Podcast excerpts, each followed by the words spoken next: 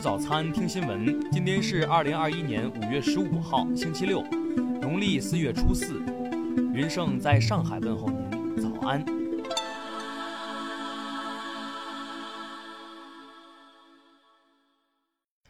首先来关注头条消息。五月十四号，外交部发言人华春莹主持例行记者会，有记者提问。美国务院发言人十三号谴责某些国家利用拯救生命的医疗援助推进自身狭隘政治议程。媒体解读这是针对中国。美方称台湾方面与洪都拉斯等地区国家的关系促进了南半球民主价值观和可持续发展。美与洪站在一起，共同应对挑战。请问发言人对此有何回应？华春莹表示。美国不仅在人权问题上道貌岸然，在疫苗问题上也是如此。美方反复地表示致力于增强全球的民主价值观，一会儿表示同谁站在一起，一会儿又表示同谁站在一起。但是不知道能不能请美方公布一下，到目前为止，美国给每一个国家，包括他的每一个盟友，已经提供了多少疫苗？华春莹指出，美国人口三点三亿，占世界总人口的百分之四。但是已经抢购了约二十六亿剂疫苗，占全球疫苗总量的四分之一。美方官员还不断强调，在疫苗分配问题上应该坚持“美国第一，美国优先”，并且限制疫苗原材料的出口。这就让人想起了杜甫的一句诗：“朱门酒肉臭，路有冻死骨。”听新闻早餐知天下大事，下面来关注国内新闻。研究数据显示，中国国产灭活疫苗对在英国、南非、巴西发现的新冠病毒变异株均有效。我国灭活疫苗研发工艺具备快速应对变异株的能力，相关企业已做好充分准备，及时根据病毒变异的严重程度、适时视情况更新疫苗。工信部十二号召开会议指出。目前，我国 5G 发展取得领先优势，已累计建成 5G 基站超81.9万个，占全球比例约为百分之七十。要继续保持战略定力，持续推进 5G 快速健康发展。国家航天局消息，中国首个火星探测任务“天问一号”探测器自2020年7月23号发射以来，各系统工作正常。根据目前飞行情况，天问一号拟于十五号凌晨至十九号期间择机着陆于火星乌托邦平原。交通运输部等八部门昨天联合约谈十家交通运输新业态平台，针对抽成比例高、分配机制不公开透明、随意调整计价规则等问题，要求各平台公司认真落实企业主体责任，立即开展整改。针对安徽十三号报告新增新冠病毒肺炎本土确诊病例的情况，国家卫生健康委已派出专家组前往安徽，指导开展流调溯源、核酸检测、社区防控和院感防控等工作。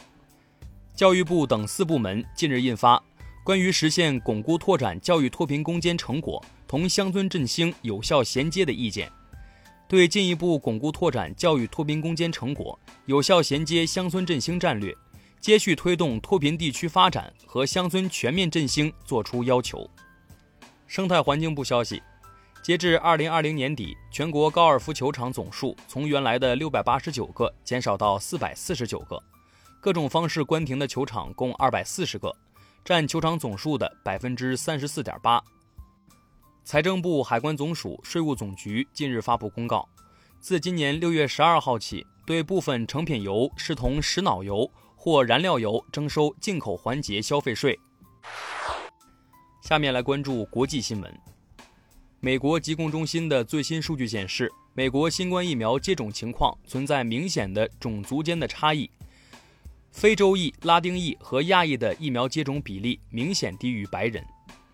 据美媒报道，随着曼哈顿区检察官万斯对美国前总统特朗普的刑事调查进入最后阶段，佛罗里达州。棕榈滩的官员们正在为特朗普被起诉做准备，包括如何将他移交至纽约。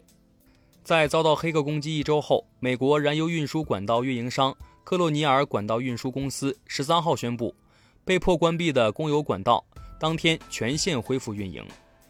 以色列国防军十四号否认已经派遣地面部队进攻加沙地带。据加沙地带卫生部门统计。截至十四号，该地区已有至少一百一十五人死于空袭。包括二十七名儿童和十一名妇女，六百多人受伤。韩国国防部十四号表示，韩美国防部就韩美联合军演维持两国联合防御态势的重要性达成了共识，并决定尽早举行韩美日国防部长会谈。泰方最大方舱医院十四号揭幕启用，总理巴育在揭幕仪式上表示，政府将全力以赴收治所有新冠肺炎患者，努力解决疫情下的各方面问题，希望大家对政府抱有信心。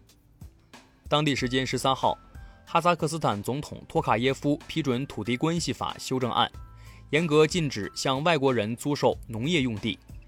希腊当局于十二号公布新劳动法草案，草案在保证八小时工作制的基础上，使工作时间更加灵活，允许员工在某一天延长工作时间，最多工作至十小时，而在另一天缩短工作时间或休假。下面来关注社会民生新闻。昨日，一则上海曹杨路某银行有炸弹的消息在网络平台传播。当地警方接警后，对该箱包进行检查，确认系塑料材质拉杆箱，内无危险物品。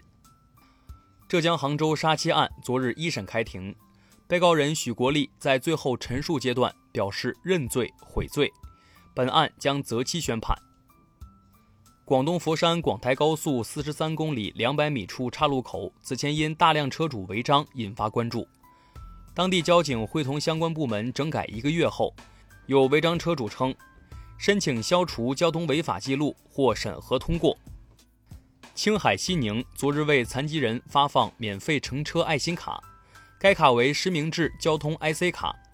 凭此卡，青海省残疾人每年每人可免费乘坐西宁市内公交车二百四十次。湖北宜城一爱心粥店四年免费提供爱心早餐六万三千多人次，免费群体包括环卫工人、老年人、流浪者、低保户等群体。最后来关注文化体育新闻。中超联赛第五轮比赛打响，深圳队二比二战平山东泰山队。广州城零比零战平沧州雄狮，为备战奥运会落选赛和2021年亚洲杯及预选赛，国家男篮计划于本月下旬组织集体选拔。本届国家集训队共有27人入选，杜峰担任国家队主帅。中国嘉德2021春季拍卖会将于18号举锤，中国近现代及当代部分将推出逾1100件作品。其中，李可染一九五九年为庆祝建国十周年所创作的《长征》将领衔。学术期刊《科学报告》论文指出，研究人员近日在美国怀俄明州汉纳组发现的化石足迹痕迹，可追溯至五千八百万年前，可能代表了哺乳动物在海边聚集的最早证据。以上就是今天新闻早餐的全部内容，咱们明天不见不散。